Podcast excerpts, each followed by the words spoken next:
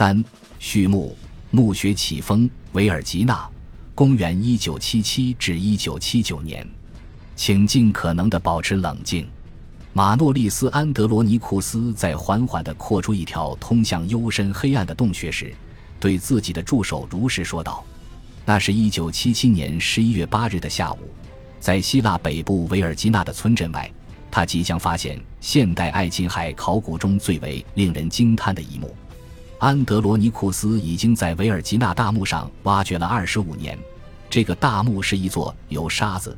泥土和砾石构成的四十多英尺高的土丘，为了找到埋藏于其下的物品，他已经设法挪走了土丘上数千吨的覆盖物。埃盖城是马其顿王国的古都以及历代国王的陵寝所在，他深信自己现在就身处其遗址之上。现如今，在几近放弃了另外一段毫无收获的发掘历程之后。他在土丘一处尚未勘探的地下发现了两座建筑物的墙垣，其中一处被证实是一座遭到洗劫的墓室，地面上散落着古代盗贼遗落下来的人类遗骸，而墙壁上则装饰着精美的画作。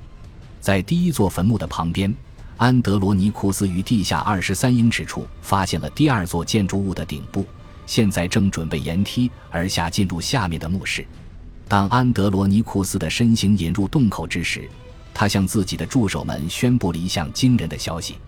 在手中的电筒捕捉到银器的亮闪和氧化铜器的幽幽暗绿之时，他不禁惊呼道：“这里面的一切都完好无损。这数十件珍贵的文物中，任何一件都足以回报一年来的辛苦挖掘。他们在安德罗尼库斯手中电筒的光照下展露出真实的模样。”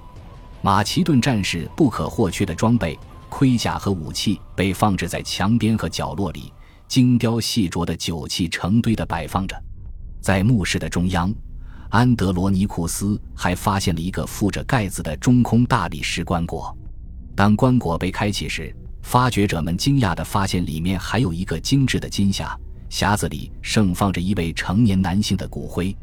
在主墓室旁边一个狭小的前室中，也发现了一个类似的金匣，而在这个金匣里，则是一名二十多岁妇女的骸骨。在墓穴的地板上有马其顿人曾经装饰过的木质卧榻的腐烂残骸。安德罗尼库斯从中发现了五个雕刻精美的象牙头像，这些微缩的杰作展现了一群英武不凡的男性形象，其中两位蓄须且神情肃穆。而其他几位则面部光滑无须，神情平静且颇为年轻。这些人像所展现的丰富多彩的人物性格令人震惊不已。根据发掘陶器所确定的年代，这些头像的时间应该在公元前三百五十年到公元前三百一十五年之间。所以，安德罗尼库斯很快就认出了一个蓄须的头像，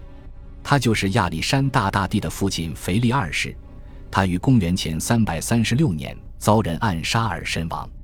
另一个头像描绘了一个瘦削、没有胡须、脖子呈奇怪角度弯曲的年轻人，看起来应该是亚历山大大帝本人的形象。安德罗尼库斯把这些头像带到了他自己的住处。这一夜，他久久凝视着马其顿王国最伟大的两位国王及其战友们的面庞，在亢奋激动中度过了一个不眠之夜。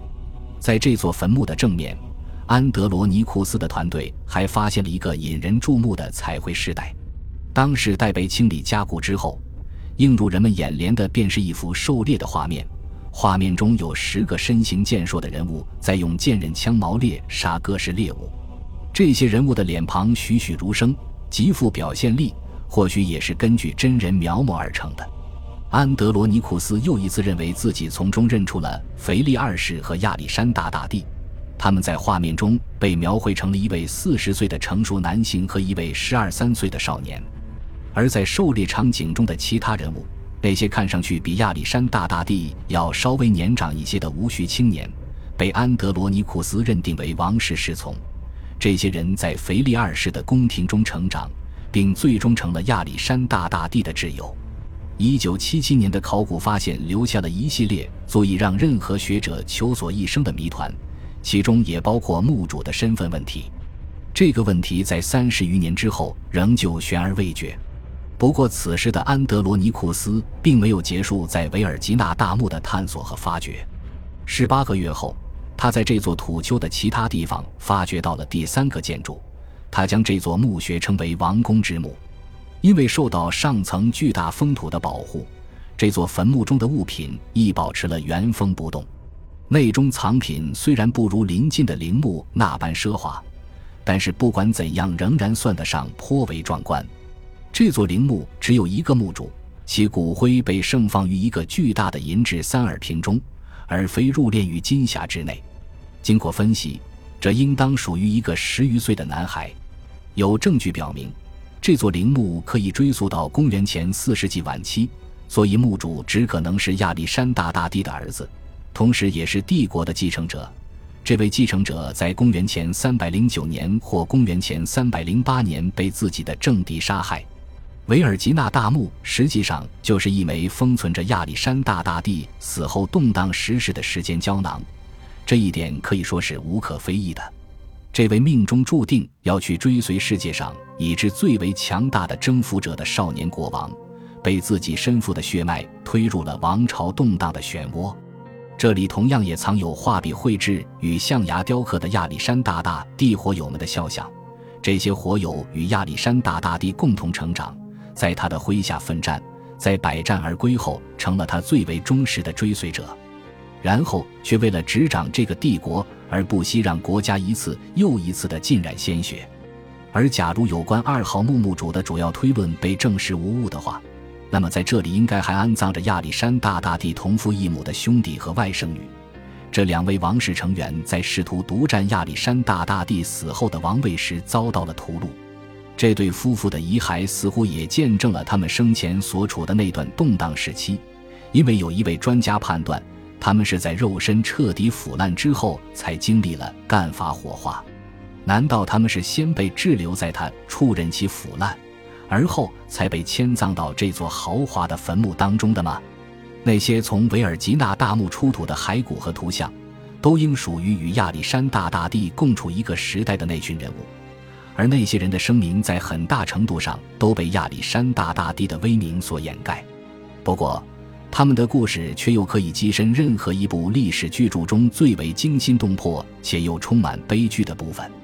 他们组成了这幕呈现衰落之景的壮阔戏剧的全部阵容。他们目睹了一个帝国的解体，一种政治秩序的崩溃，以及一个历时近四个世纪的王朝的灭亡。他们的面庞。如今可以在位于维尔吉纳、珍藏着安德罗尼库斯发掘文物的博物馆中寻见。